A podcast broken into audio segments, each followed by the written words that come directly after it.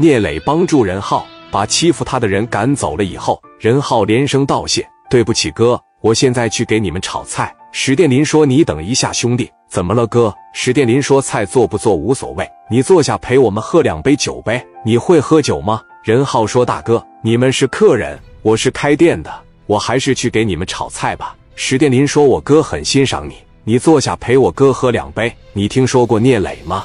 任浩说：“那人是磊哥呀。”史殿林说：“对呀，那你是谁呀？”我是史殿林。任浩说：“我有眼无珠了。”居然是磊哥！你们要是不介意的情况下，我敬你们一杯酒。聂磊说：“过来吧，兄弟，坐下陪我们喝两杯。菜已经够了。”任浩就赶紧去接了一杯酒，端着就回来了。聂磊他们十多人也都坐下了。任浩说：“磊哥，真是打扰你们吃饭了。”聂磊说：“没事，兄弟，我不介意，我挺欣赏你身上那股劲的。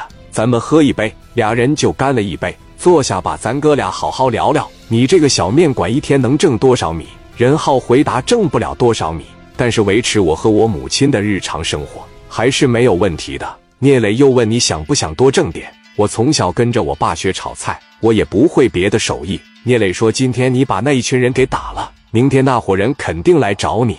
今天是有我们在，明天我们要是不在怎么办？”任浩说道：“他们要是还敢来，我就跟他干。没有想到你还挺有种，我给你留个名片，有任何事情你都可以给我打电话。”群力呀，王群力就从包里拿出五千米和一张名片，递给任浩了。聂磊说道：“名片你收好，以后在社会上有任何的事情，给我打电话。你一定把这张名片收好了。你这几天最好别露面了。我估计明天那伙人还要来。”聂磊带着人就走了。时间来到第二天，任浩正在炒菜呢。昨天那伙人又来了，而且人数比昨天多一倍。领头的小子叫张子豪，领着人就过来了。当时任浩一抬头，把他吓一大跳。张子豪手里拿着小推推。张子豪问道：“兄弟，咱俩出去唠唠。”任浩说：“有什么事就在这里说。你们是昨天那伙人派来的吧？昨天我兄弟说给你一套六十平的房子和三万米，今天三万米也给不了你了。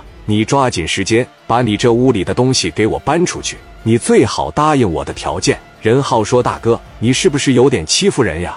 我欺负你了吗？我给你的条件已经够好了。”你今天要是不搬，你试试。我今天就是不搬，我跟我妈就剩下这一套房了。你们就给一万米呀！就在这个时候，任浩的母亲来了。任浩母亲说：“孩子，你们愿意给多少就给多少，不给我们米，我们也搬走。你给我们娘俩一条活路吧。”张子豪说：“你说的能算数吗，老太太？”任浩母亲说：“能算。小浩，咱别跟他们斗了，咱小胳膊拧不过大腿，咱就是个炒菜的。”你把你手里的家伙放下吧，张子豪说道。不放，他还没有说话呢。